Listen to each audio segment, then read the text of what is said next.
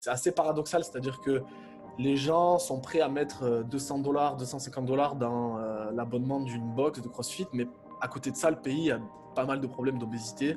Ils n'avaient pas peur de faire payer plus cher, mais aussi de le justifier par un service plus pointu. C'est-à-dire que moi, la salle où j'étais, euh, pour qu'un adhérent rentre dans un, dans un WOD euh, avec tout le monde, il devait faire un mois de fondation. Avoir la, démarche scientifique sans tomber dans le scientisme. C'est-à-dire sans tomber dans la science comme une religion. Euh, ok, j'ai appris ça en cours, donc c'est forcément comme ça. Ce qui domine, et tu peux pas le contester, c'est le résultat. C'est-à-dire que ce qui marche, c'est celui, enfin, celui qui fait ce qui marche, c'est celui qui gagne. C'est parce que t'es pas dans le monde du crossfit, ça. C'est parce que t'es pas français. parce que le français est râleur.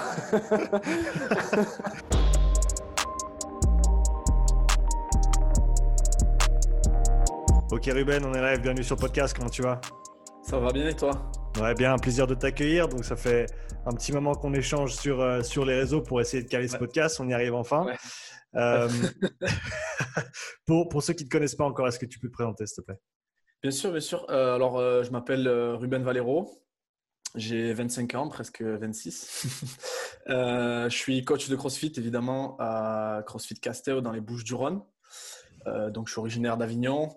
Pour faire simple, sur ma formation, j'ai fait une licence STAPS entraînement sportif à Montpellier, à l'Université de Montpellier, au mmh. l'UFR STAPS de Montpellier.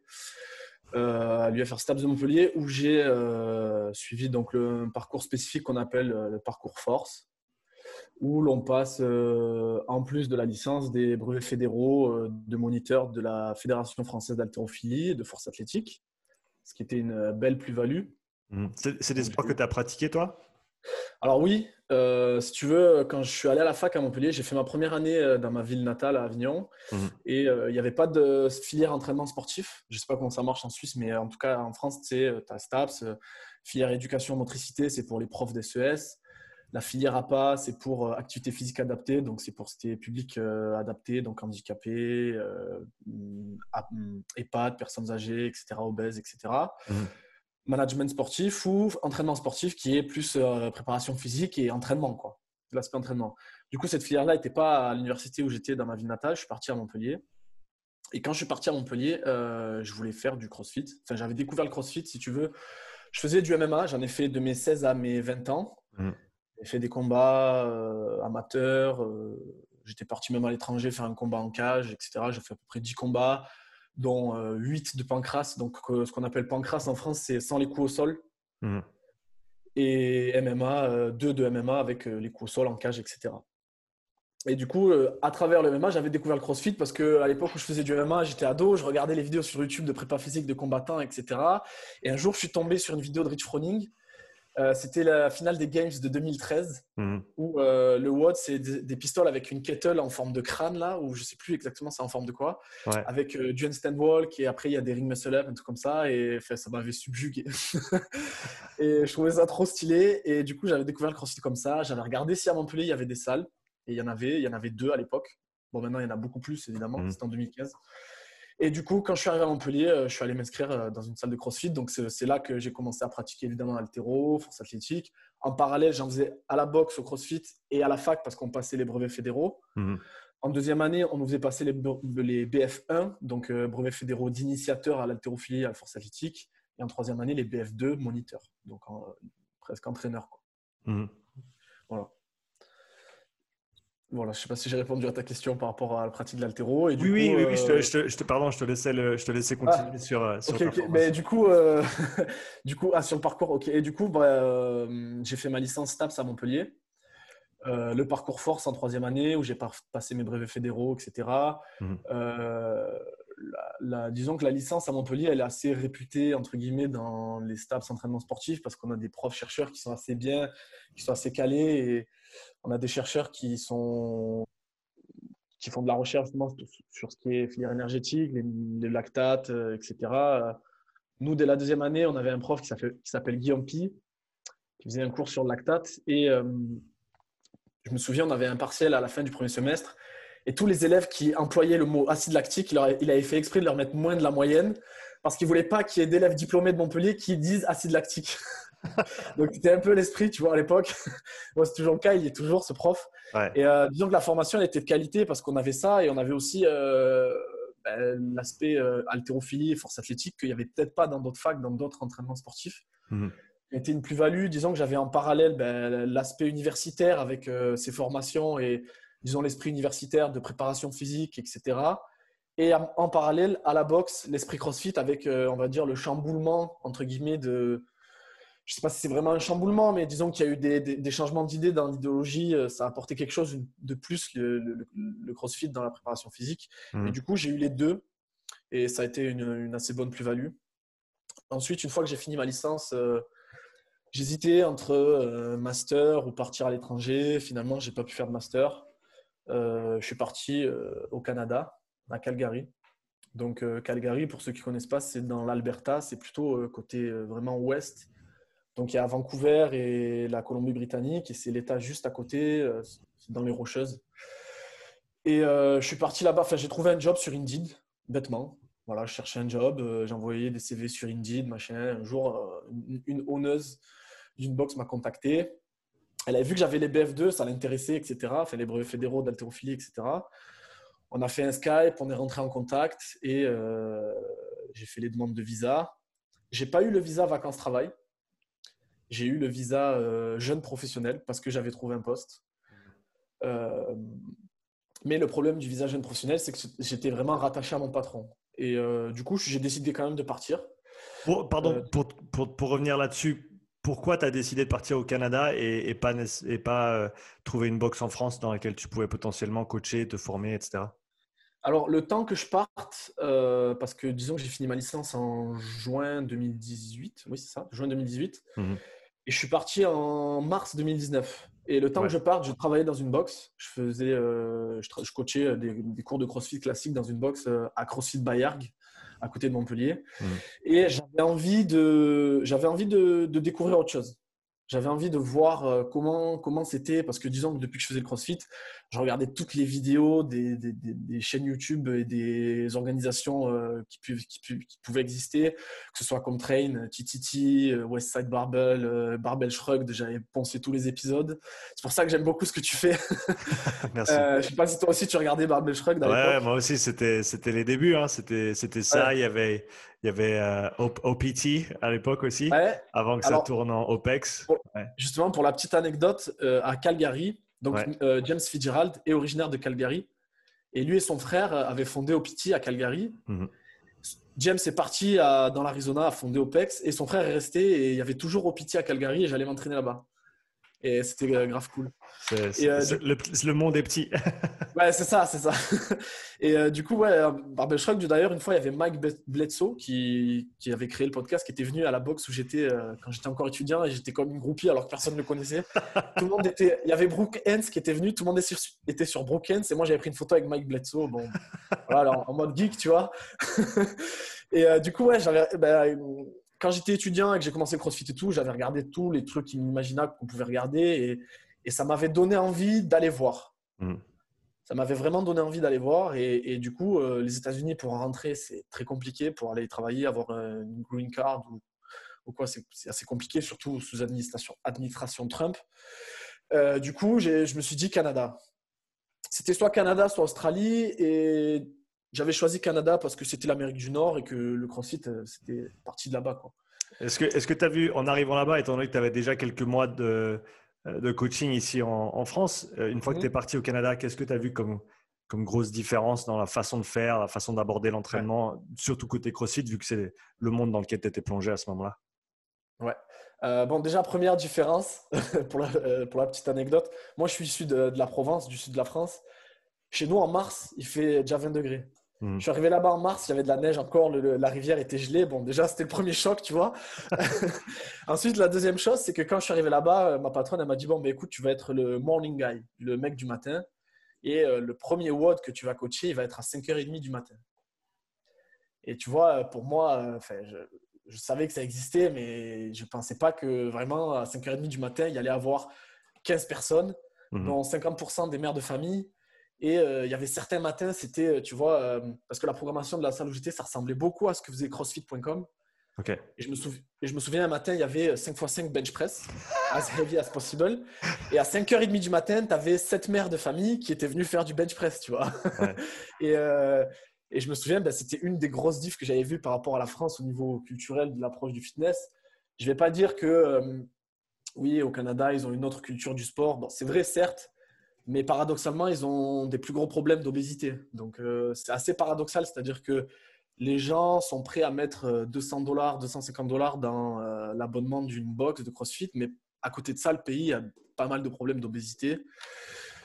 Mais en tout cas, c'est une des différences que j'ai vues, c'est que déjà sur l'aspect développement, c'est-à-dire la box où j'étais, c'était une box qui était ouverte depuis 5 ans, en 2019, et c'était une box jeune comparée à là-bas. Alors qu'ici en France, une box qui avait 5 ans en 2018, c'était une, une box vieille. Ça faisait déjà longtemps que c'était ouvert à mmh. échelle française. Mmh. Et puis, euh, j'ai vu des box, par exemple, qui étaient ouvertes depuis 10 ans. En 2018, euh, une box qui est ouverte depuis 10 ans, c'était très rare. Je me souviens, c'était CrossFit Calgary. Et euh, les coachs, c'était. alors, ça, c'est un truc qui n'existe pas en France. À CrossFit Calgary, les coachs, il n'y en avait aucun qui était professionnel. C'est-à-dire qu'ils étaient tous soit pompiers, soit quelque chose d'autre, et qui coachaient en plus comme un second job ou quelque chose en plus dans mmh. la salle. Donc, ça, c'était une autre différence que j'avais vue là-bas. Donc, toi, tu étais, étais, un des premiers qui arrivait euh, et qui allait bosser à temps plein en tant que coach, du coup? Euh, Alors, il y avait déjà des coachs à temps plein, mais hmm. euh, dans la salle où j'étais, on était quatre coachs et j'étais le seul qui était à temps plein.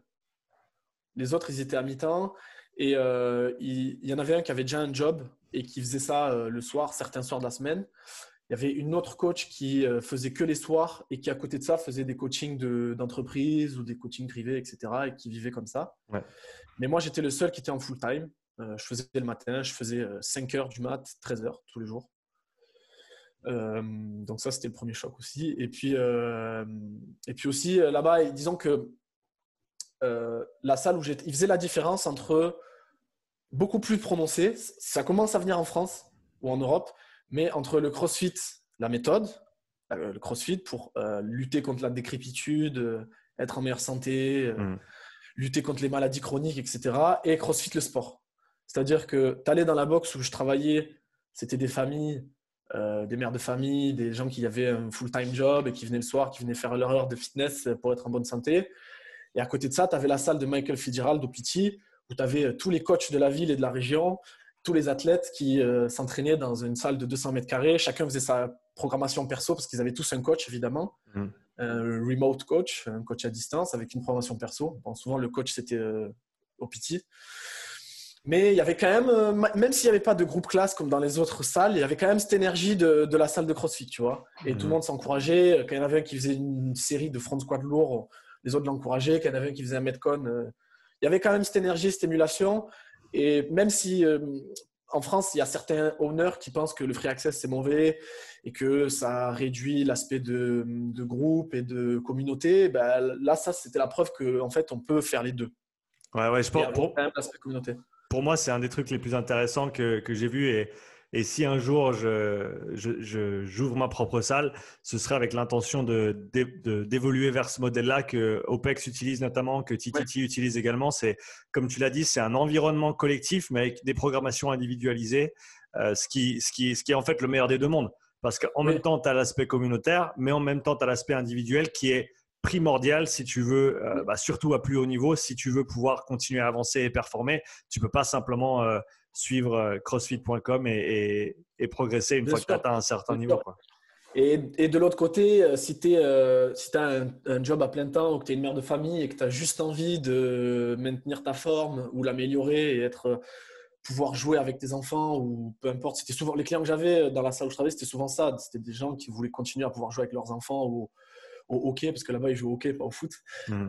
ils allaient faire leur heure de crossfit pour justement garder la forme. Et de l'autre côté, tu avais au pitié pas l'opposé du spectre. Quoi. Mhm.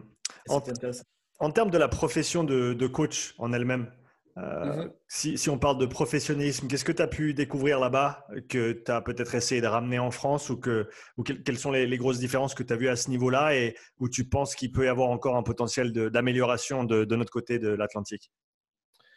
Euh, La première chose, c'était euh, chacun se spécialiser dans la chose où il était bon.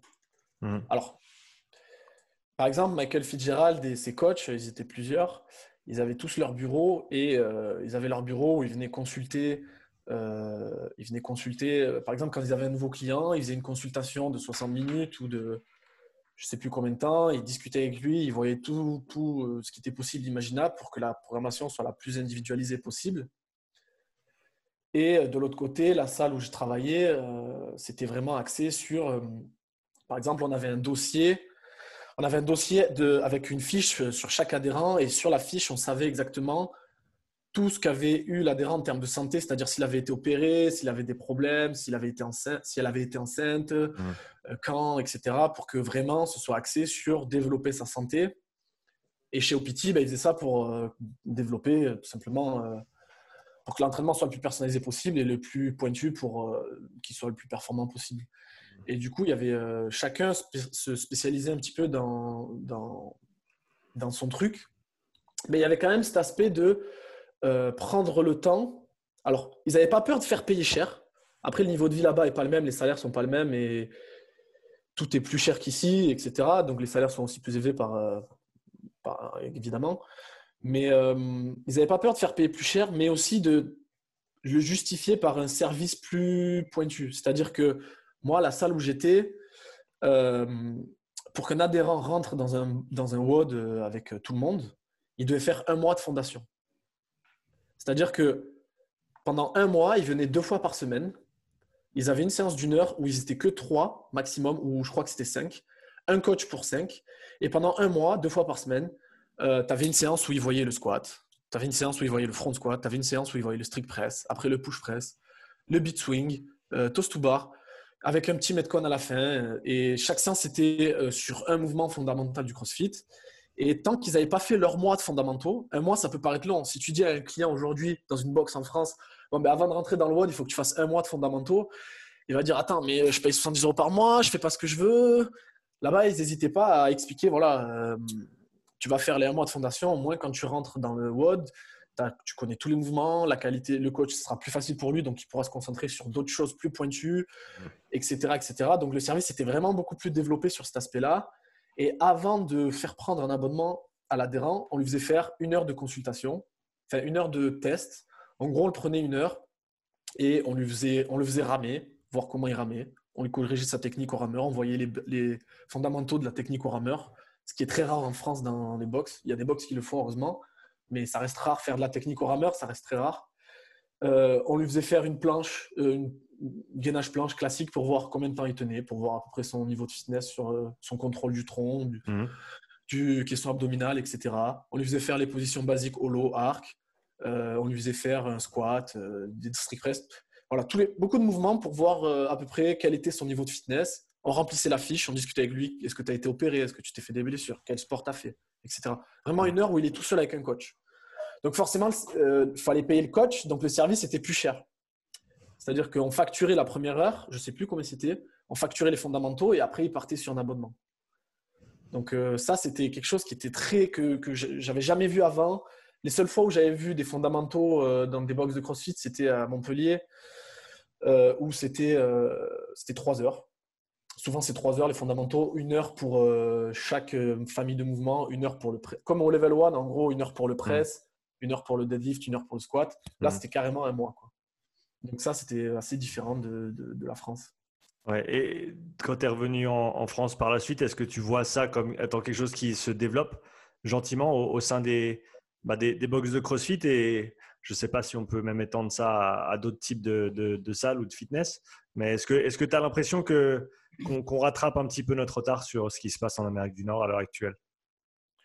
Ben, euh, Oui, bah, si par exemple, là aujourd'hui, on est là et on discute avec un podcast euh, avec plein d'invités, j'ai envie de dire oui. ça me donne envie de dire oui.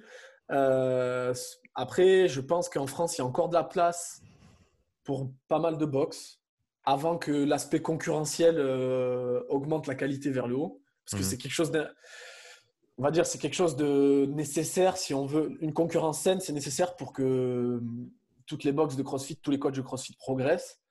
Après, il y a un aspect qui est un peu gênant à mon sens, c'est que dans le métier de coach ou préparateur physique, que ce soit coach de CrossFit ou le métier du fitness en Europe, enfin en France plutôt, parce que je ne sais pas comment c'est en Suisse, mais il y a un certain manque de corporatisme. Qu'est-ce que tu veux dire par ça? Alors, c'est-à-dire que si on compare, euh, par exemple, le métier de coach et euh, le métier de kiné, les kinés entre eux, il y a un certain corporatisme. C'est-à-dire qu'il euh, y a des conventions de kinés, il y a il y a une association de kinés, et parce qu'il parce qu'il y a un corporatisme dans la profession, comme les médecins, etc., ils ont réussi à, obtenir, euh, par exemple, le fait d'être remboursé par la sécurité sociale en France, puisque ce n'est pas le cas dans d'autres pays d'Europe. Mmh. Ils ont réussi à obtenir, euh, on va dire, euh, une certaine valorisation dans la société. C'est-à-dire que quand tu es kiné, dans la société, c'est quelque chose de valorisé. et ça, ils l'ont obtenu par, grâce à leur corporatisme. Alors qu'au niveau du coaching, des coachs, disons que ça se tire beaucoup dans les pattes, un peu trop. Et c'est dommage parce que du coup, on perd du temps à se tirer dans les pattes plutôt que d'être tous unis pour l'intérêt commun, on va dire, de la profession mhm. et pour progresser, pour avancer vers l'avant. Après, je, suis désolé de te couper. Je, me permets de te couper parce que je pense que c'est un point que tu amènes qui est très, très, très important à mon sens. On en parlait récemment avec un collègue, Guillaume. Euh, si, si tu écoutes ça, tu, reconnaîtras, tu te reconnaîtras, Guillaume.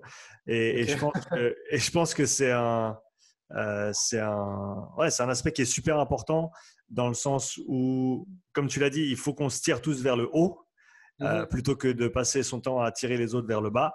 Et euh, pour, pour, faire en sorte que, comme tu as dit, les, simplement pour que la profession en tant que telle soit reconnue pour ce qu'elle est et qu'elle soit valorisée à, à, hauteur de ce qu'elle apporte aux gens dans leur vie de tous les jours, niveau santé, niveau et, sur tous les aspects, physique, mental, etc. Euh, est-ce que tu as, peut-être certaines idées qui nous permettraient de, de, de pousser les choses dans ce sens-là? Comment est-ce qu'on professionnalise la profession de coach Comment est-ce qu'on se soutient Comment est-ce qu'on euh, s'unit pour, pour aller de l'avant? Qu'est-ce que tu en penses de tout ça? C'est intéressant ta question parce que hier, j'en discutais avec des, amis de la boxe et euh, je pense que ben, déjà, euh, créer peut-être une corporation ou un truc officiel mmh et créer des conventions et des règles. Par exemple, je ne sais pas comment ça marche en Suisse, mais en France, tu as le droit de coacher, tu es reconnu par l'État avec une carte professionnelle, avec un BPGEPS mhm. minimum. Alors, tu peux avoir un BPGEPS, tu peux avoir euh, une licence TAPS entraînement sportif qui est de 3 ans, mais le BPGEPS, c'est 10 mois. À mon sens, je ne dis pas que les BPGEPS sont mauvais ou quoi, mais je pense que 10 mois, c'est un peu court pour euh, qu'un coach soit vraiment professionnel. Mhm. Alors, attends, je vais, je vais, je vais, euh, je vais te partager un petit peu mon parcours à moi parce que pour devenir coach, quand j'étais au, j'étais à Vancouver, donc quand j'ai commencé. D'accord. Et donc. C'était combien de temps, excuse-moi? Ouais, j'ai fait, j'étais 7 ans au Canada. J'étais 7 ans à Vancouver. Euh, je suis allé à Calgary euh, une fois d'ailleurs. Euh, t'es allé pour euh, le Stampede ou t'es allé pour. non, je suis, suis, allé pour essayer de trouver du boulot. J'avais fait une, une, école de pré-apprentissage en, en tuyauterie, plomberie et tuyauterie à Vancouver. Et en finissant l'école, je me suis dit, ben, j'ai envie d'aller travailler en Alberta et de me faire des sous. Et donc, euh, je suis parti avec ma femme, on a fait un petit road trip et puis je suis, je suis allé taper à la porte de toutes les grosses entreprises. Euh, qui dit j'avais bien j'avais bien géré l'école à, Vancouver mais en gros j'avais pas de visa de travail et ils m'ont tous dit mmh. ben, on vous engagerait volontiers hier mais euh, le fait que vous soyez ben, étranger et que vous n'ayez pas de, de, papier pour travailler ici euh, nous, ça nous complique euh, vraiment la, vie. Enfin, ça, leur, ça, leur, ça leur aurait pris des, heures et des heures de travail administratif juste pour, avoir le visa. Du coup, ça s'est jamais passé. Euh, mais donc, c'est dans ce cadre-là que j'étais à, Calgary. Mais ouais, donc tout ce qu'il fallait pour coacher, c'était en gros un certificat qui est reconnu par une, entreprise d'assurance pour pouvoir coacher en, bonne et due forme. Et donc, moi, j'ai même pas suivi de, cours en sachant qu'il y avait des cours qui se, qui se donnaient en classe. J'ai acheté le bouquin de la NSCA et, et, j'ai lu le bouquin pendant deux mois et après j'ai passé l'examen et du coup j'étais coach. Euh, D'accord. Moi, moi, ça m'a pris deux mois pour devenir coach. Euh, après, je suis donc je pense que je ne sais pas si je suis, on va dire, entièrement d'accord avec toi sur le, le, le, fait que le temps soit, soit un, facteur. Et, ça, c'est peut-être juste moi parce que c'est mon parcours. Mmh. Hein. mais, mais le, temps lui-même, est-ce que c'est ça qui fait le coach ou est-ce est qu'il y a d'autres facteurs à ton avis qui. Non, c'est pas, c'est pas le temps. Le temps enfin, je veux dire, c'est pas euh, parce que tu as fait une STAPS de 3 ans, euh, tu es forcément meilleur que, euh, parce que, que celui qui a fait un BPGEPS de 10 mois ou qui, a fait, ou qui a lu le livre de la NSSA de 2 mois. parce qu'il y a des. Enfin, je, le dis, je sors de STAPS et il y a des STAPS qui sont pas bons. Et il y a des BPGEPS qui sont pas bons, il y a des BPGEPS qui sont très bons et des STAPS qui sont très bons. Moi, ce que j'ai appris en STAPS, plus que du savoir, du savoir empirique ou juste, que du, juste du savoir, plus que ce que j'ai appris, c'est la démarche. Hmm. C'est-à-dire la démarche de, du savoir universitaire de, par exemple, un cours qu'on avait à la fac, et je pense que c'est un des meilleurs cours, c'est comment faire des recherches sur PubMed. Tu vois, hmm. ça, on peut-être pas en France en tout cas, ils l'ont pas en, BPGEPS et c'est dommage. Hmm. Ou j'avais un autre cours aussi, c'était euh, d'ailleurs mon prof s'appelait Mounir et euh, si peut-être il regarde le podcast parce qu'il est, il est mordu de prépa physique, euh, je, le salue. Et tous les staffs qui l'ont eu comme prof aussi savent que c'était un très bon prof. il, nous a, il nous donnait un sport insolite et il nous disait bon ben maintenant il faut que tu nous tu me fasses une, prépa, une séance de prépa physique dissociée et associée mmh. sur ce sport. Je me souviens, j'avais eu le bûcheronnage sportif. et en gros, tu devais faire une démarche euh, vraiment. Alors, qu'est-ce que une démarche biomécanique, une analyse biomécanique Quels sont les muscles, les articulations, euh, et une démarche physiologique, euh, combien de temps dure l'effort, etc. Mmh, mmh. Quelles sont les qualités nécessaires.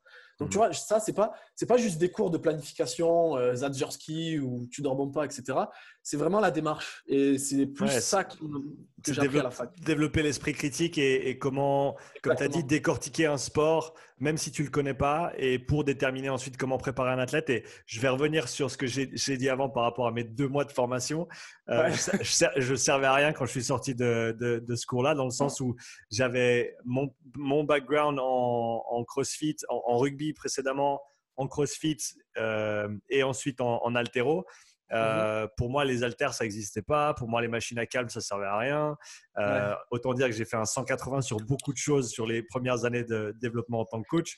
Mhm. Donc, c'est clair que c'est. Je pense que ce que, ce que tu apportes là, c'est, à mon avis, maintenant, ce qui me ce qui m'intéresse le plus dans les formations de manière générale, que ce soit dans un cadre, euh, on va dire, conventionnel avec, avec les, différentes formations qui, peuvent se passer dans les différents pays, ou même au travers de certaines formations en ligne, c'est de développer cet esprit critique. J'en parlais d'ailleurs avec un coach sur Insta il y a, il y a de ça même pas une heure. Euh, parce qu'il me disait ouais je suis à l'université mais j'aimerais bien travailler dans le haut niveau alors je sais qu'il me faut un diplôme mais au, au final comme tu l'as tu l'as bien dit là je pense que plus important que le diplôme en lui-même et le papier ou le nom qu'il y a sur le papier, euh, le, fait de savoir penser de manière critique et de pouvoir raisonner par rapport aux besoins de l'athlète, par rapport au sport et par rapport à ses demandes et par rapport à ce qu'on sait du corps humain à l'heure actuelle, c'est mm. infiniment plus important que, tout, le reste, comme tu as dit, toutes les données euh, qu'on peut apprendre, qu'on nous, nous, régurgite un petit peu malheureusement, de, alors, et, qui sont, et qui sont valables. Et je veux dire, c'est bien de les connaître. Mais en même temps, ce ah que tu viens de mentionner là, cette approche de, démarche euh, qui est une, démarche scientifique presque, d'analyser le sport et, d'ensuite en, tirer les, euh, tes propres conclusions par rapport à comment préparer ces athlètes-là, c'est super important. Bien sûr, c'est avoir la, démarche scientifique sans tomber dans le scientisme. C'est-à-dire sans tomber dans la science comme une religion. Euh, ok, j'ai appris ça en cours, donc c'est forcément comme ça. D'ailleurs, enfin je sais pas, moi, le, toi qui as fait, euh, les, qui utilises le Moxie et qui utilise l'oxymétrie musculaire et tout, le jour où je, suis tombé sur ça et que j'ai commencé à me renseigner sur ça, j'ai l'impression que le monde s'écroulait. Euh, à la fac, euh, les filières énergétiques. bon, voilà. Euh, non, ce que je voulais dire par rapport à la formation trop courte, c'est que ce qu'il il ne faut pas que les formations, qu'elles soient longues ou courtes, il ne faut pas que ce soit juste. Parce qu'il y a des gens qui font des BPGEPS et c'est le cas, hein. il y a des gens qui ont fait des BPGEPS juste pour pouvoir avoir le droit d'ouvrir une box de CrossFit légalement. Hmm. Plutôt que d'avoir une démarche de je fais les BPGEPS pour apprendre, pour devenir compétent et ensuite ouvrir une box de CrossFit ou peu importe ce que tu veux faire. Il faut vraiment que le diplôme euh, et que les gens qui euh, fassent les diplômes le fassent pour devenir compétent et euh, c'est intéressant ce que tu disais. Euh, en deux mois, tu as, eu, as eu le droit de coacher parce que avais, vous avez besoin de quoi aux États-Unis? Juste euh, une assurance en fait C'était au Canada, mais du coup, c'était simplement avoir un, certificat qui était reconnu par une entreprise, qui, enfin une, compagnie d'assurance qui va te permettre de coacher de manière légale. Quoi et de, ou en tout cas de manière assurée, parce que tu peux tout à fait coacher sans être assuré. C'est juste que si s'il y a un pépin, et, d'autant plus euh, en Amérique du Nord qu'ici, tu veux, tu veux avoir une assurance, ça c'est clair. Oui, clairement, ils sont très procéduriers. Mais euh, de notre côté, ils sont, c'est l'Amérique du Nord, donc ils sont très libéraux mmh et euh, ils laissent tous réguler un peu tout seuls entre guillemets. Et disons que là-bas, ils ont laissé le marché du coaching se réguler par la concurrence. Après, moi, je, je, pense pas. Je pense que la concurrence est, elle est bonne quand elle est saine, mais je pense qu'il faut quand même une régulation étatique. Et par exemple, tu peux pas devenir euh, kiné si tu n'as pas fait tes trois ans de kiné ou tes quatre mmh. ans, je sais plus combien d'années c'est. Et moi, je pense qu'il faudrait. Tu ne peux pas devenir coach tant que tu n'as pas validé des compétences. en France, le BPGF, si tu le payes, tu l'as. Ouais, ouais. Je pense que. Pardon, je te, je, te, laisse finir ton, ton, fil de pensée, puis après je reviens avec. Non, je disais juste, euh, pour que quelqu'un puisse devenir coach, il faut une régulation et quelque chose euh, plus de corporatisme, une régulation qui valide le diplôme ou le statut de coach quand tu as acquéri les, les connaissances et les compétences. Mhm. Euh, moi, par exemple, quand je suis arrivé au level 1, euh, le questionnaire, c'était nul. J'étais habitué aux amphis et au QCM de, la fac, des amphis, et des, questions ouvertes sur, sur quels sont les facteurs périphériques de la VO2 max d'un athlète, etc. Je suis arrivé au QCM de level 1, c'était facile. Et en fait, le problème, il ne faut pas que ça soit trop facile. Il ne faut pas que, OK, je paye la formation, du coup, je l'ai. Mhm. C'est ça, le, il ne faut pas qu'on tombe dans ça. Quoi. Ouais, ouais. Alors, tu voulais dire? Ouais, je voulais dire oui, mais. oui, je, suis tout à fait d'accord avec toi. Je pense que qu'il y ait un standard dans l'industrie dans lequel on évolue, dans, le, dans tout ce qu'on fait, je pense que c'est important. Mais qui régule? C'est ça la ah, question. C'est une très bonne question. ça, c'est une très bonne question. Euh, alors, ça, c'est quelque chose de plus compliqué. Euh, en, France, en France, c'est plus. Disons que en France, il y a une opposition entre euh, l'éducation nationale, euh, l'enseignement supérieur et le ministère des Sports. C'est-à-dire que moi, j'ai une licence TAPS, donc j'ai été formé par l'éducation nationale et l'enseignement supérieur. Mmh.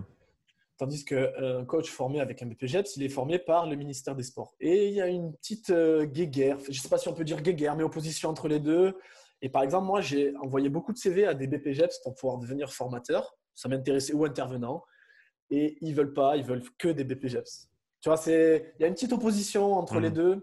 Mmh. Je pense que euh, alors après ça soulève des questions beaucoup plus euh, à échelle euh, beaucoup plus importante sur la société française et alors, alors peut-être peut-être sans, sans, aller si loin que ça, mais quand même en poussant la réflexion un petit peu plus loin. Donc si on prend ces, ces deux entités principales, on va dire on va dire ça en France, hein, parce que c'est le monde que, que, tu connais bien sûr et, mmh. et, bien et bien mieux que moi, ça c'est clair de, est-ce que tu penses que ces entités-là sont à même de réguler la profession de coaching, étant donné le fait que, de, mon point de vue, c'est des entités euh, éducationnelles qui sont, qui sont assez anciennes dans la façon, leur façon de voir les choses et de mmh faire les choses. Certes, mmh comme tu l'as dit, il y a d'excellents profs euh, partout en France. Hein, ça, j'en ai, ai, absolument aucun doute dans les deux formations. Euh, et qui sortent des, des, coachs très très compétents. Mais avec la vitesse à laquelle les choses changent dans le, monde de la prépa physique, en sachant que c'est une profession qui est très très jeune, si on la compare à toutes les autres professions euh, euh, et qu'on les, met euh, face les unes aux autres, est-ce, qu'il y a une entité à l'heure actuelle qui se renouvelle et qui se met à jour assez rapidement pour pouvoir prétendre réguler la, la, profession de manière adéquate aujourd'hui en 2021 ben, si on prend le ministère de l'Éducation nationale et de l'enseignement supérieur, il y a la recherche à l'intérieur. Mhm. Moi, le fait d'avoir des profs chercheurs, euh, alors c'est pas pour dire les BPGF c'est nul ou l'éducation, le ministère des Sports c'est nul, mais le fait d'avoir des profs chercheurs, par exemple, euh, moi dans mon organisation avec My Friends, j'ai un autre coach qui est Jules, qui cette année est en troisième année, sa dernière année, et déjà il m'envoie ses cours. Donc moi j'ai fini ma licence en 2018, là on est en 2021, et déjà les cours ont changé. Mhm. C'est-à-dire que ça évolue, les profs sont des profs chercheurs, et ça évolue très vite. Hmm. Alors, des fois, j'avais des cours où j'apprenais des vieux trucs, euh, Zatsursky, euh, méthode bulgare et tout. Mais à côté de ça, j'avais aussi des cours qui étaient très, très vite mis à jour et très, très intéressants. Donc, j'ai envie de dire, le, fait qu'il y ait la recherche dans l'éducation nationale le rend un peu plus réactif. Hmm. Après, euh, peut-être qu'on pourrait trouver un moyen pour que les deux ministères marchent main dans la main sur la régulation du métier. ça, c'est plus compliqué, mais en tout cas, moi, de mon expérience euh, en cours à la fac, à Montpellier en tout cas, hein, à Montpellier, parce que je n'ai pas fait les autres STAPS de France, euh, les cours sont mis à jour tous les deux ans, trois ans, et ça change, et, c'est mis, à jour assez rapidement, en tout cas, avec ce qui, avec ce qu'on trouve dans la recherche. Ouais, et je vais, je vais, continuer, si tu me le permets, je vais continuer à jouer l'avocat du diable sur la question parce que j'aime bien nos petits. bien qu'il y ait un échange, au moins. Euh. Exactement. le, alors, la, la, régulation en tant que telle va certainement monter le standard. C'est euh, le, standard euh, de base, on va dire. Mmh Par contre, si on regarde tout ce, qui, tout ce qui est régulé, il y a aussi énormément de choses qui sont proscrites ou interdites du fait de la régulation.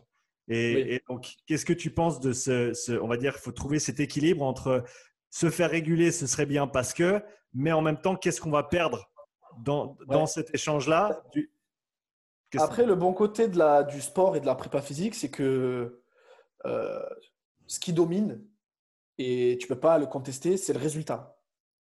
C'est-à-dire que ce qui marche, c'est celui, enfin, celui qui fait ce qui marche, c'est celui qui gagne un petit peu. Enfin, il y a cet aspect de euh, chacun veut gagner, donc chacun essaie d'innover pour trouver ce qui marche le mieux.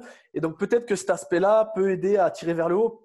Euh, mhm. C'est une bonne question d'ailleurs, parce que j'avais discuté une fois, j'avais fait un podcast avec un ami qui est kiné, et qui m'avait dit en France, vu que euh, la profession de kiné elle est remboursée par la sécurité sociale et qu'il n'y a pas l'aspect de concurrence entre, entre, entre kinés, entre guillemets, il n'y a pas cet aspect de concurrence et il n'y a pas d'avancée vers le haut assez vite par rapport à l'Espagne où c'est pas remboursé. Hmm. Et du coup, vu que c'est pas remboursé, chaque kiné doit être bon pour avoir des clients. Tu dois te différencier. Ils sont, Ils sont en avance sur certaines méthodes par rapport à la France. Hmm.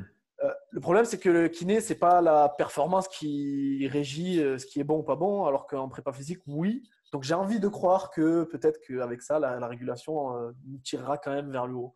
Hmm.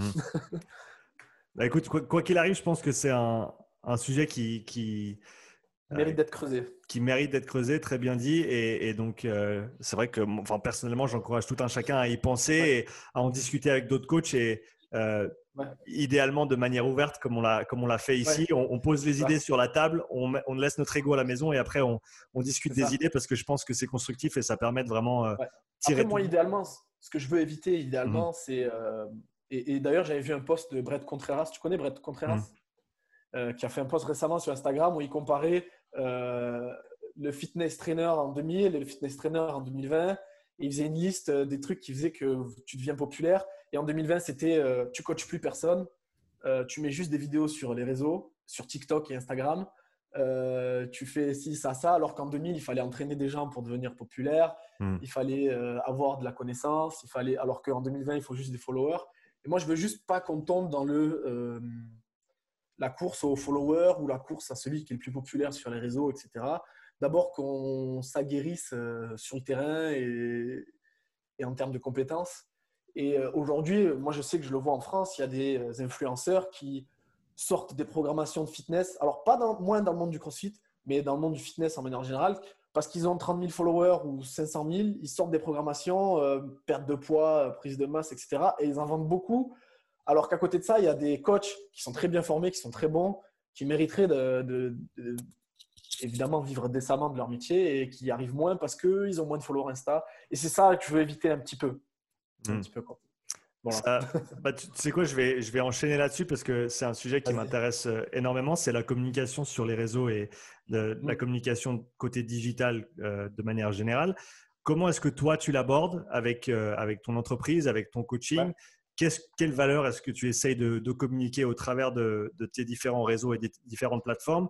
Et qu'est-ce que peut-être tu as vu euh, de ton voyage en Amérique du Nord que tu as peut-être pu ramener de ce côté-là, euh, étant donné que c'est vrai que c'est ayant, comme je t'ai dit, avant vécu pendant sept ans à, Vancouver et ayant côtoyé, on va dire, la communauté, le monde de l'industrie fitness euh, en Amérique du Nord, c'est n'est pas tout à fait la même chose que ce qui se passe ici. Donc, comment est-ce que, comment est-ce que toi, tu abordes la chose? Ben évidemment, euh, en 2021, tu es obligé d'être présent sur les réseaux. Euh, moi, perso, dans Excuse My Friend, j'ai engagé quelqu'un. J'ai engagé quelqu'un qui s'occupe euh, des montages vidéo et des réseaux sociaux et des posts, etc. Hmm. Ça me soulage un petit peu d'un poids parce que c'est beaucoup de travail en vrai et, et je suis content de l'avoir fait. Je suis très content de l'avoir fait parce qu'en plus de ça, bon, lui, il fait, du, il fait du crossfit et il s'entraîne beaucoup, il s'entraîne deux fois par jour, mais il n'est pas coach. Euh, rien à voir, il a fait deux ans de Sciences Po, là il fait une école de commerce, donc il m'apporte euh, un autre point de vue que, le mmh. mien. Et il me dit, il me dit quand des fois, par exemple, euh, comme toi, des fois on sort des vidéos qui, qui, sont un peu basées sur des termes techniques, où il y a beaucoup de termes techniques. Et lui, il m'apporte ce point de vue pour essayer de le vulgariser au maximum et de le rendre accessible, que ce soit au coach qui est formé, mais mmh. aussi au grand public. Mmh. Donc déjà, il m'apporte ce point de vue-là et j'en suis content, c'est important. Ensuite, par rapport à ici au Canada, Là-bas, quasiment tous les coachs, ben, toutes les organisations de coaching et tous les coachs sont beaucoup sur les réseaux. paradoxalement, Michael Fitzgerald et OPT, pas trop. je ne sais pas pourquoi, mais il a quand même du monde. Et vu que ça fait plus de 15 ans qu'il est dans le milieu, il n'a pas trop besoin de, le, communiquer. Euh, mais euh, là-bas, en tout cas, toutes les box de CrossFit et les salles en général sont très actives sur les réseaux. La box où je travaillais, elle postait tous les jours le WOD du jour de la box. Un peu comme CrossFit.com fait. Mm. Euh, et, et, puis, Ensuite, euh, quoi d'autre? Ben, Après, au final, ici, c'est un peu revenu au, même niveau que là-bas, je trouve. Enfin, ces dernières trois années, on va dire. Après, euh, il y avait, comme tu disais, à l'ancienne, euh, quand on a commencé, nous, il n'y avait que Barbell Shrug et Westside, TTT, etc. comme podcast. Mmh. Alors d'aujourd'hui, tu peux trouver plein de podcasts français sur la prépa physique qui sont de bonne qualité. Euh, des podcasts francophones. Tu as le tien, tu as Olivier Bollier, as, euh, il y en a de plus en plus, en CrossFit aussi. Et c'est bien parce qu'on en avait besoin pour que, disons qu'on en avait besoin pour que le, CrossFit et la prépa physique soient plus visibles à l'œil du grand public parce que que des trucs en anglais, euh, si tu n'es pas dedans avant, tu vas pas aller tourner vers les trucs en anglais. Donc mmh. Mmh. ça, c'est une bonne chose. Après, euh, malheureusement, des fois, il y a des trucs qui sont un peu de moins de bonne qualité, mais bon, ça, c'est Internet, tu ne peux pas réguler. Euh, c'est euh, la, loi de la concurrence, la loi des vues, selon la qualité. S'il y a des, jeunes coachs ou des, coachs en formation qui nous écoutent et, qui ne savent pas vraiment comment aborder les, réseaux par mhm. rapport à, ce qu'ils veulent faire et ce qu'ils veulent développer dans, cette profession, qu'est-ce que tu leur, qu'est-ce que tu leur donnerais comme conseil? Ouais. Alors, si vous vous, vous lancez dans le coaching et vous, vous commencer une organisation de coaching, euh, essayez de vous démarquer un petit peu. Pas de vous démarquer forcément, il ne faut pas être obsédé par le fait de se démarquer, mais euh, il faut que ça reflète votre personnalité.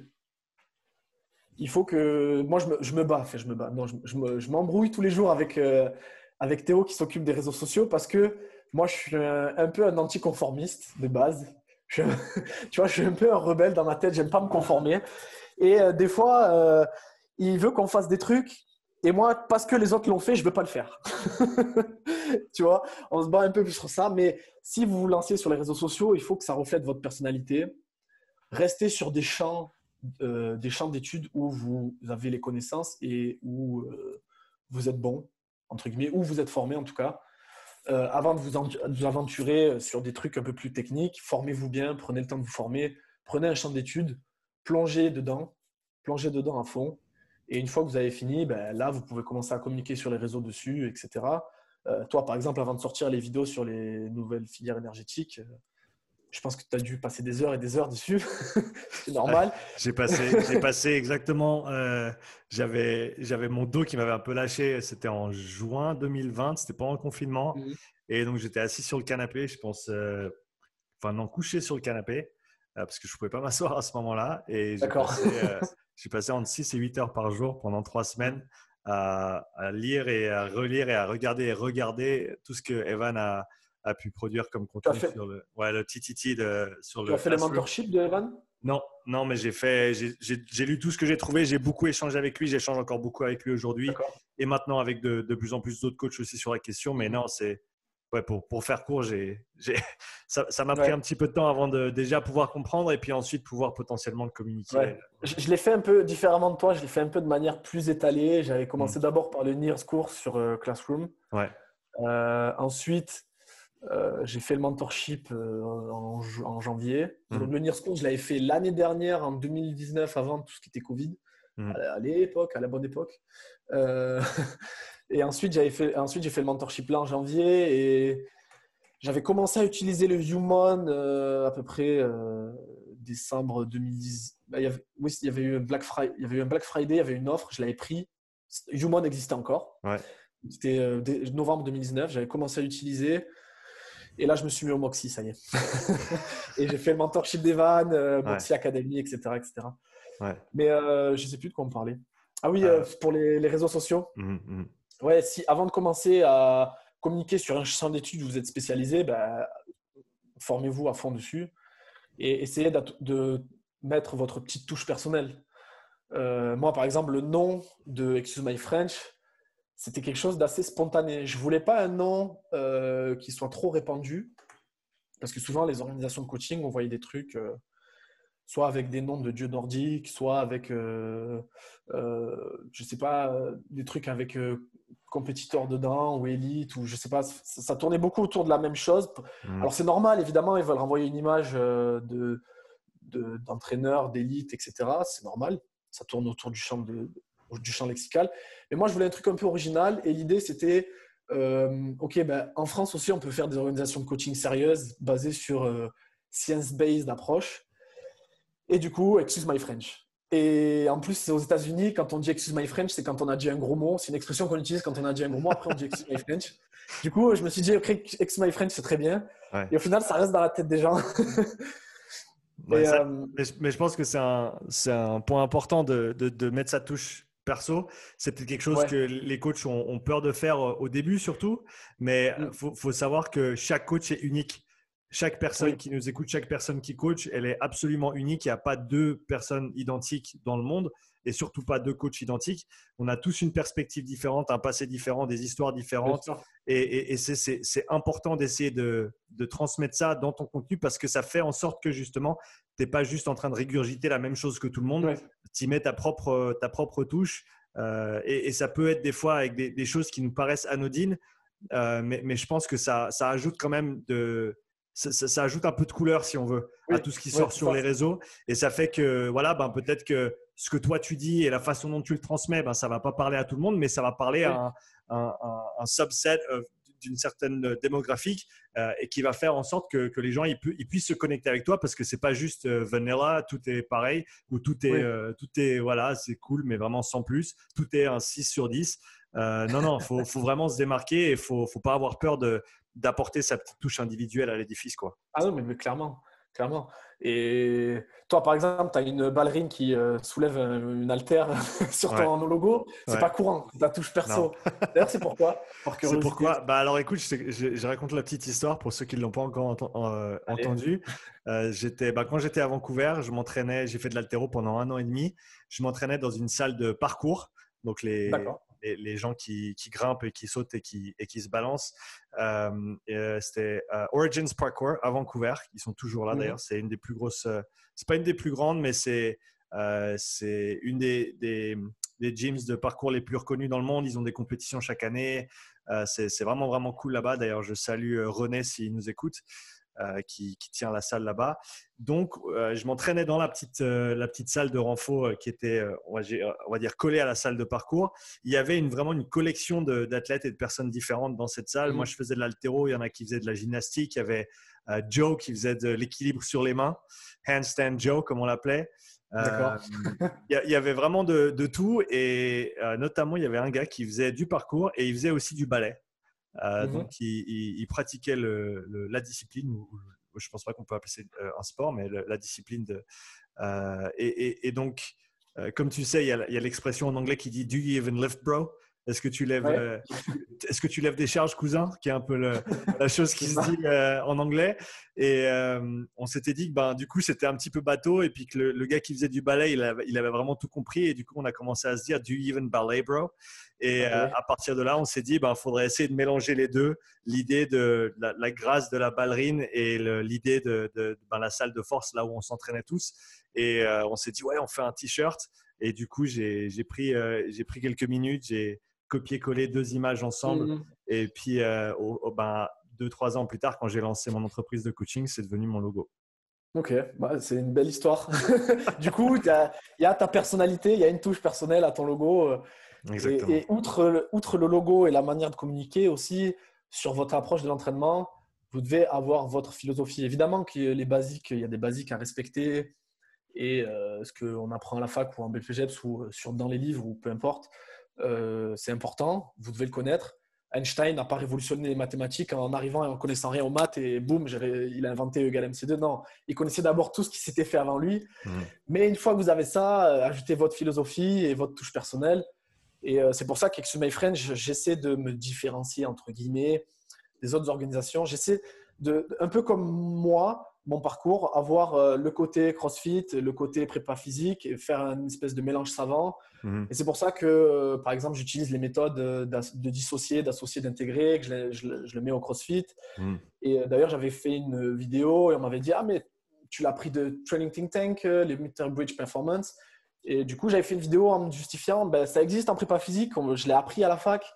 les séances dissociées, associées, intégrées. En France, ça a été popularisé par un préparateur physique de football. C'est très connu dans le football. Mhm. J'enlève pas le crédit à Training Think Tank qui ont fait un énorme travail dessus et qui l'ont intégré au CrossFit et qui l'ont testé et qui ont beaucoup d'évidence sur le, sur le sujet. Mhm. Mais euh, je voulais tout mettre de la prépa physique pure de sport dans le CrossFit et euh, l'aborder de manière vraiment c'est un sport. Euh, un peu avec la démarche qu'on disait tout à l'heure sur le bûcheronnage sportif, le cours que j'avais eu. Mhm. Voilà, analyser de manière pragmatique quels sont les besoins du sport et, euh, et puis euh, créer une méthode, enfin sa propre méthode entre guillemets, même si personne n'a vraiment sa propre méthode, mais créer ouais, sa philosophie de coaching et, l'intégrer. C'était le mm. but. Je voulais me différencier sur ça vraiment, que Excuse My French Training, ce soit une organisation de, de, de, coaching de crossfitter compétitif ou pas, mais avec cette espèce d'aspect qui se différencie avec la prépa physique. Mm. Tu as parlé. Vas-y. vas-y. Non, vas-y, vas-y. Tu as parlé d'un. Je vais partir dans un autre sens, donc si tu veux rajouter un petit truc. Pas de souci. C'est bon? Non, je disais que euh, My French, on ne coachait pas juste des crossfitters, j'avais aussi mmh. un combattant de MMA et d'autres sportifs. Ouais, donc tu ouais, ouais, as, plusieurs. Tu n'es pas nécessairement euh, niché dans, dans, une seule discipline et, et tu, tu, tu, peux t'étendre un petit peu euh, malgré ça. Ouais, ce, que je voulais, ce que je voulais dire, c'est. Euh, ou ce que je voulais te demander, c'est quand tu as mentionné avant le, le fait de d'avoir ton, ton, monde qui s'écroulait un petit peu quand tu as découvert ce nouveau, cette nouvelle façon d'entrevoir les, les, filières énergétiques et tout ce qui se passe au niveau bioénergétique. Euh, moi, je sais que ça a été, euh, comme tu l'as dit, euh, et, je, je, me retrouve dans tes propos, ça a été un événement traumatique pour moi, dans le sens. dans le sens Je sais pas toi, mais moi j'avais l'impression d'être un gros mongol. J'avais l'impression d'être. Ah oui, absolument, absolument. Et, parce que j'avais, j'avais le conditioning, c'était vraiment un truc que j'avais recherché à fond. J'avais lu le bouquin de Joel Jameson, j'avais, j'avais tout réécrit, j'avais tout bien appris. Je connaissais les temps de travail, temps de repos, les filières, bah, bah, bah. Et, quand je suis arrivé là-dessus, et, honnêtement, il me semble que je l'ai, je l'ai vu ou je l'ai entrevu de la part d'Evan un an, un an auparavant, mhm. mais j'étais psychologiquement, j'étais pas prêt. J'étais pas prêt à me dire, en fait, j'ai tout, tout ce côté d'entraînement que je pense avoir compris. En fait, euh, en fait, non, j'ai pas, j'ai pas compris. Ou alors, ou alors il y a simplement de nouvelles informations qui, et il faut que je mette mes, mes connaissances à jour. J'avais simplement pas l'énergie de le faire et donc je l'ai fait un an plus tard. Euh, mais je sais que c'était un, une période qui était enfin, difficile. Voilà, c'est pas, c'est pas, c'est pas difficile comme euh, peut-être, tu vois, beaucoup de gens sont dans une situation difficile maintenant à cause de, de tout ce qui se passe au niveau, au niveau mondial. Mais euh, c'était difficile dans le sens où c'était vraiment des idées que j'avais, des choses que je pensais avoir acquises. Et du jour au mmh lendemain, je me suis rendu compte qu'en fait, j'étais, j'étais pas dans le vrai. Comment est-ce que toi, tu as réagi et quel a été ton, ton processus pour, pour mettre à jour ses connaissances et, et, en gros retrouver un certain équilibre par rapport à, à, ce que tu croyais ou ce que tu croyais penser savoir ben, Moi, c'était un peu comme toi, tu vois, quand, quand j'ai vu le truc, euh, je me suis senti bête. Je me suis dit, putain. Et en plus, à la fac, j'ai des profs qui, qui, font un peu de recherche sur ça. J'ai un prof euh, à la fac qui a écrit un article sur l'oxymétrie musculaire. Mmh. Pereira, il s'appelle. Euh, et, du coup, euh, je me suis mis, euh, quand j'ai vu les premières vidéos, je me suis mis à chercher sur PubMed, je ne trouvais pas trop. je me suis mis à relire des articles scientifiques, les cours de mon prof et tout. Et après, j'ai toujours été dans une démarche de, toujours garder des heures dans la semaine pour apprendre de nouveaux trucs. Et du coup, je me suis dit, bon, ok, on va s'y mettre. on va aller sur Classroom ou contacter Van, ou regarder les formations qu'il fait. Et et acheter euh, le matériel nécessaire pour euh, s'y intéresser. Moi, j'ai étalé un peu plus euh, sur plusieurs mois, au contraire de toi. Toi, tu es un staccanoviste, tu as fait 8 heures par jour. mais j'ai essayé de le prendre d'une manière un peu moins scientiste de quand j'étais à la fac. C'est-à-dire que quand j'étais à la fac, j'avais, on m'a appris les cours et c'était la vérité. Et ça, il faut éviter. C'est-à-dire que moi, je suis un peu un négativiste en termes scientifiques. C'est-à-dire que les vérités scientifiques, c'est pas vrai. C'est les théories scientifiques qui sont considérées comme vraies, ce sont pas quelque chose, ce sont pas, elles sont pas vraies, elles sont juste moins fausses que les autres. C'est-à-dire que les théories scientifiques actuelles, elles sont, euh, ce sont celles qui ont le, moins de théories qui prouvent qu'elles sont fausses, donc ce sont elles les plus vraies. Et en fait, avec cette démarche-là intellectuelle, euh, on se rend compte qu'en fait, le savoir intellectuel, le savoir scientifique, il évolue tout le temps. Et euh, évidemment, quand j'ai commencé à apprendre sur le sujet, etc., euh, j'y suis allé dans une démarche de vouloir bien apprendre et évidemment de plonger à fond dedans, mais en me disant, pour l'instant, c'est ce qui est le plus vrai, mais ça peut évoluer. Pour pas que quand j'ai 40 ou 50 ans et que je sois encore préparateur physique, être comme ces vieux préparateurs physiques qui sont encore bloqués sur les vieilles méthodes, tu vois. Je veux éviter ça, donc euh, j'essaie d'avoir cette démarche intellectuelle quand j'apprends de nouveaux trucs. Quand j'apprends de nouveaux trucs, je me dis, OK, c'est ce qu'il y a de plus vrai maintenant, mais ça peut évoluer. Donc, hmm. euh, reste à l'affût, mec. ouais, ouais, c'est exactement ça. Et, je pense un truc que je peux peut-être apporter aussi de ce côté-là, c'était que même si le modèle physiologique sous-jacent euh, à l'idée de l'entraînement est différent, ça ne veut pas dire que les méthodes d'entraînement qu'on utilise, tout un chacun au jour le jour et qu'on connaît en préparation physique, sont fausses. Ça, c'est un truc qui m'avait un petit peu euh, retourné la tête au début. C'était vraiment, bah, en fait, j'ai rien compris. Et en fait, tout ce que je pensais savoir, c'est faux. Non, il y a, y a la partie appliquée, qui est donc l'entraînement, les protocoles, les méthodes. Et après, il y a la partie théorie derrière. Et donc, comme j'ai dit, la physiologie qui est sous-jacente à tout ça. Juste parce qu'on change le modèle physiologique ne veut pas dire que tout ce qu'on connaît au niveau entraînement n'a pas de sens. Ça apporte peut-être de nouveau une nouvelle perspective dessus et ça nous permet d'avoir un peu plus de nuances sur la façon dont on l'applique. Euh, mais il ne faut pas, euh, comme on dit en anglais, throw the baby out with the bathwater. Il ne faut pas jeter le bébé avec euh, l'eau du bain. c'est marrant quand tu traduis les expressions. En français, ouais. donc, je pense que c'est voilà, c'est important pour ceux qui, se, on va dire, se, sont confrontés à des nouvelles idées euh, de ne pas tout lâcher ou de ne pas euh, se faire trop euh, submerger. Il faut, faut, y aller petit à petit et voir voilà, qu'est-ce qu'on peut garder, qu'est-ce qu'on doit mettre à jour et comment est-ce qu'on peut avancer de manière, concrète. Ça ne veut pas dire que les outils d'entraînement sur les filières énergétiques ou en termes d'entraînement physiologique sont mauvais. C'est mhm. juste que peut-être que ce que vous utilisiez comme vous pensiez que c'était avant, vous pensiez que c'était des intervalles de capacité lactique eh ben, en fait, au final, peut-être que c'est juste euh, pour développer votre utilisation pour un athlète qui est limité au niveau d'utilisation.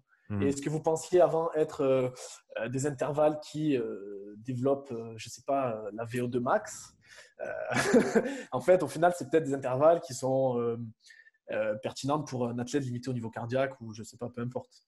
C'est juste que les outils que vous utilisez avant sont toujours bons, mais peut-être qu'il faut les utiliser pour une autre raison. Mmh, mmh. Et puis, bah, vu que tu es, es, calé aussi sur le, sur le sujet, je pense qu'il y a une, mise à jour qui est importante au niveau du vocabulaire qu'on utilise en tant que préparateur physique. Euh, donc, on parle, on parle là depuis un petit moment des, filières et donc tout le monde connaît certainement les termes anaérobie, alactique, euh, mais on se rend compte avec ce, nouveau modèle, cette nouvelle façon de voir les choses que ces mots-là, en fait, euh, en, en isolation, certes, on peut les utiliser pour décrire certains processus physiologiques mais encore une fois en isolation. Mais quand on parle de l'organisme, quand on parle du corps humain, quand on parle de la performance, il n'y a rien qui se passe tout seul. Et donc, c'est peut-être intéressant d'utiliser des mots qui sont un petit peu plus justes pour, encore une fois, continuer à, évoluer dans notre profession et, à rester euh, actuel avec les données du jour. Mmh, bien sûr, c'est pour ça que avec les formations euh, sur l'oxymétrie et, les, nouvelles, les nouveaux modèles de filière énergétique, on est passé de euh, faire du travail de puissance lactique, capacité lactique, capacité aérobie, puissance aérobie, à du travail de désaturation, désaturation progressive, euh, du travail d'oxygénation, etc. Et le vocabulaire a un peu changé, quoi, et un peu beaucoup même. Mais euh, ça peut faire peur à certains coachs.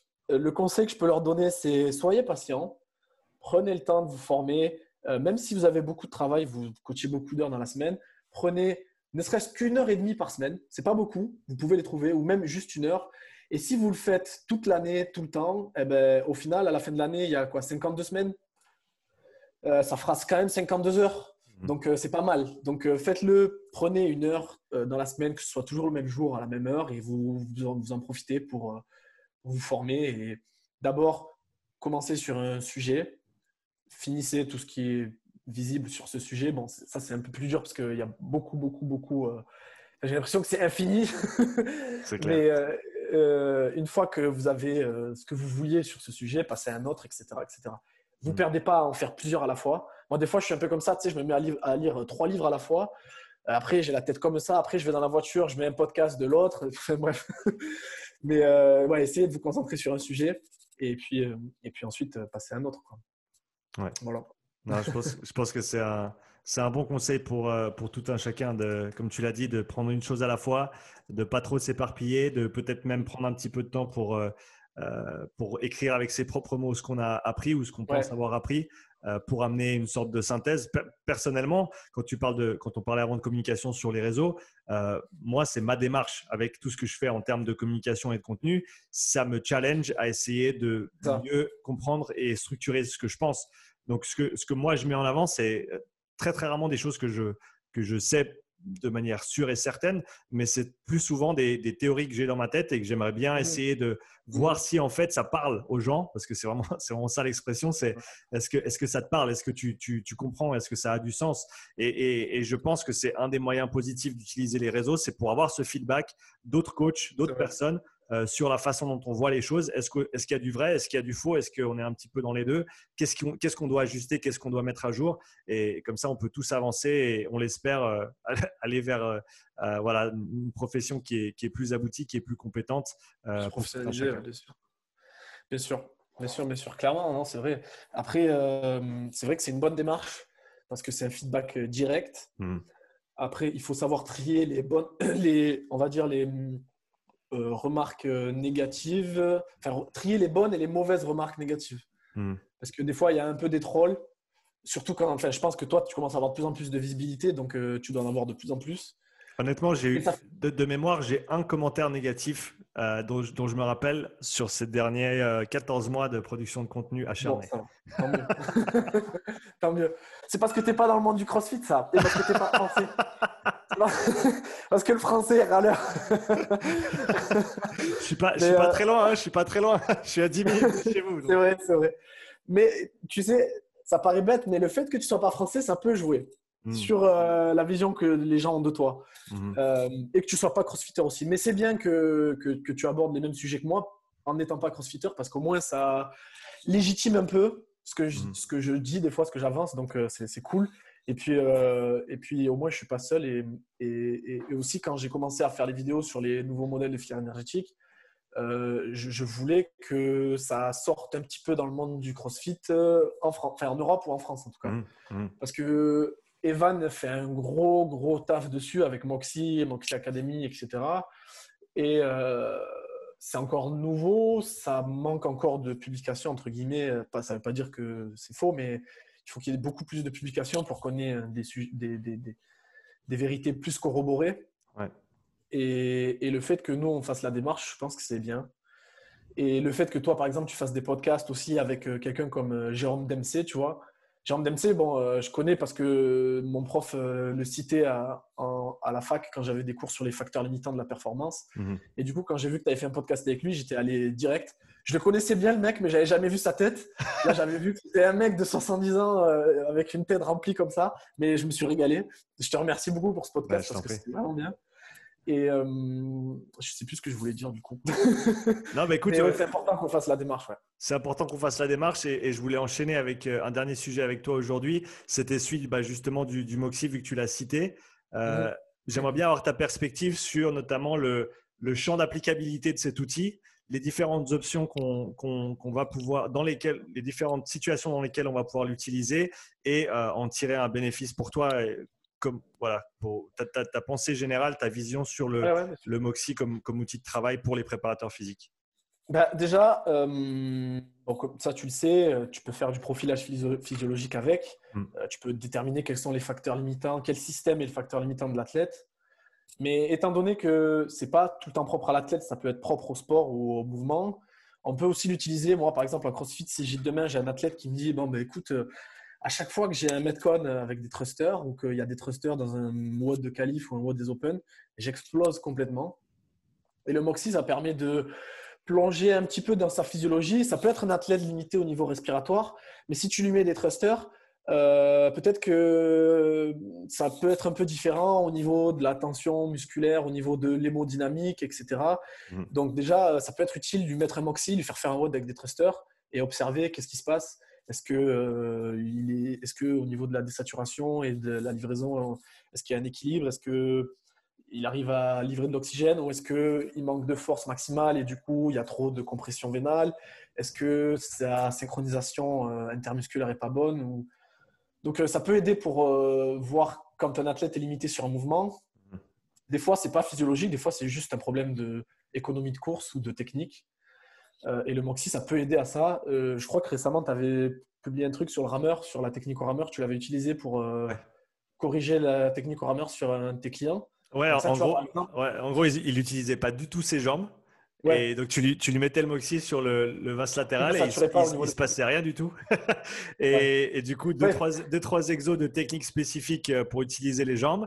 Et, et boum, il, il arrivait à utiliser mm. ses jambes. Et donc, ça, je pense, c'est, comme tu l'as dit, un outil diagnostique qui peut être intéressant même au niveau euh, technique de travail. Quoi. Bien sûr, et tu peux, grâce au Moxie, essayer de trouver euh, la méthode pour lui qui lui permet de mieux utiliser les jambes. Enfin, la façon de faire mm. qui, pour lui, lui permet de le mieux utiliser les jambes. Et avec le Moxie, tu peux voir, OK, ben, quel changement sur la façon que tu fais, sur la technique, te permet de désaturer un peu plus au niveau du vaste, du vaste latéral.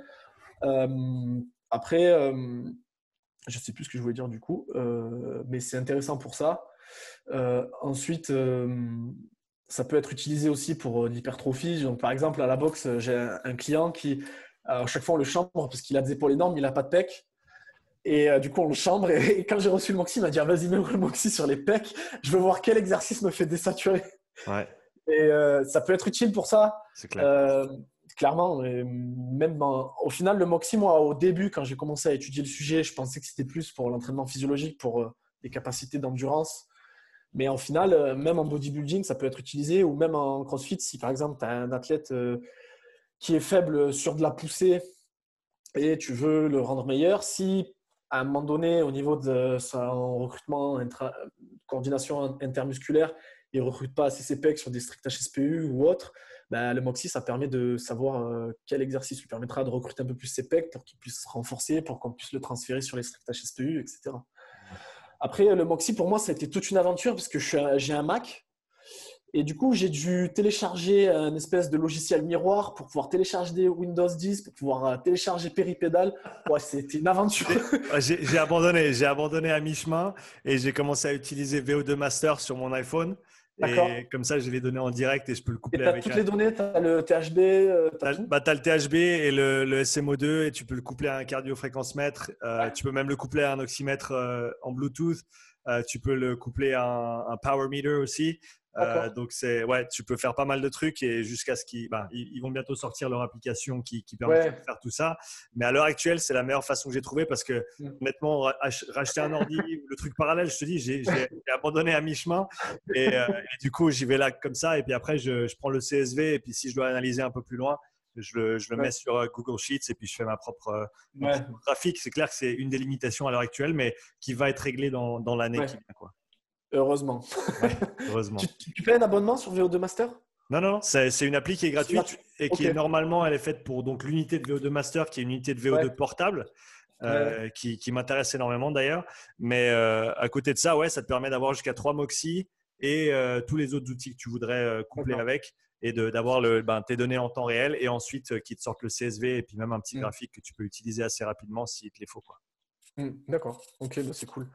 Ouais, du coup, le Moxie, ça peut être utile pour développer la physiologie de l'athlète, mais aussi pour améliorer son économie de course et de voir euh, plonger un peu dans sa physiologie. Quel, effet a le mouvement sur sa physiologie, sur sa livraison, son utilisation de l'oxygène et, mm. ensuite mettre en place une stratégie pour essayer de régler ça? Euh, après aussi, il y a d'autres méthodes euh, qui n'utilisent pas le Moxie pour régler l'économie de course. À moi, à mon sens, l'économie de course, c'est quelque chose qui est un peu trop survolé en CrossFit. C'est-à-dire que des fois, tu as des programmations ou des athlètes qui font euh, soit énormément de metcon, c'est-à-dire euh, énormément d'intégrés, des metcon, des metcon, des metcon, ou de l'autre côté, tu as certaines programmations ou athlètes qui font que du dissocié, c'est-à-dire ils vont faire euh, du squat, ensuite ils vont faire des intervalles, ensuite ils vont faire de la gym strict ou de la gym de manière dissociée et pas assez mélanger les, deux. Ce qui fait la diff sur, par exemple, pour illustrer ça, hein, Aujourd'hui, on a eu euh, le 17.1 qui est ressorti pour le 21.2 aux Open. Mhm. Si tu prends un triathlète et tu prends un crossfitter des Games, un triathlète de haut niveau et un crossfitter des Games, assumons que le triathlète fasse un peu de muscu et il, est de la force. assumons que le triathlète squatte 150, qu'il ait quand même de la force. Tu leur fais faire le WOD, le crossfitter va gagner. Pourquoi? Physiologiquement, le, triathlète, il est aussi développé, voire plus, en termes d'éjection systolique, d'utilisation de l'oxygène, au niveau du diaphragme, sa ventilation maximale, etc., peut-être aussi développé ou plus que le crossfitter. Mais le crossfitter, il a une économie de course sur ces mouvements-là, parce que c'est son sport, qui est supérieure. Donc, que ce soit la synchronisation intermusculaire, la, la, capacité pour le système nerveux de régler la tension, la tension longueur en fonction du mouvement pour pas. Si pour faire un dumbbell snatch, tu as besoin de 100 watts et qu'à chaque répétition, tu, tu, tu, développes 150 watts, évidemment, tu gaspilles énormément d'énergie. Ça, c'est quelque chose d'important, l'économie de course, et que ce soit en crossfit ou que ce soit dans d'autres sports. Hein. Et, euh, et c'est quelque chose qui est un peu trop survolé, je pense, dans, dans, dans le crossfit, malheureusement. Donc, euh, les méthodes pour développer ça, euh, évidemment, il faut faire du spécifique. À des intensités moindres pour pouvoir régler sa technique, sa manière de respirer, du travail de mouvement, euh, augmenter, augmenter évidemment l'amplitude fonctionnelle des articulations, la manière, améliorer la qualité de mouvement de l'athlète, sa synchronisation intermusculaire, etc. Et tout ça, ça prend des années. Et c'est pour ça que la règle des 10 000 heures pour devenir virtuose, elle prend tout son sens dans ces cas-là. Ruben, en tout cas, merci beaucoup pour notre échange aujourd'hui. J'ai vraiment beaucoup apprécié euh, Merci également. Ce, petit moment. Si, si les gens veulent euh, en apprendre un peu plus sur toi, sur ce que tu fais, sur ce que tu offres, que ce soit comme service ou comme contenu, où est-ce qu'on peut te retrouver? Alors, vous pouvez aller sur excusemyfrenchtraining.com, euh, notre site internet. Vous avez le blog avec des articles où je partage, j'écris des articles, Jules aussi, où on partage un petit peu notre philosophie de, l'entraînement et nos pensées un petit peu. évidemment, vous avez une programmation standard Excuse My Plan et euh, vous pouvez aussi prendre, si vous voulez, du coaching à distance. Euh, ensuite, vous pouvez nous regarder sur euh, YouTube, notre chaîne YouTube, Excuse My French Training. Vous abonner si vous voulez, si vous voulez bien. Et puis, évidemment, Instagram, Excuse My French Training. Voilà. Magnifique. Bah, pour tous ceux qui sont intéressés, tous les liens sont dans la description du podcast. Merci encore à tous ceux et celles qui ont écouté ou regardé ce podcast. Et à bientôt à toi. pour le prochain épisode. Allez, ciao, ciao. ciao. you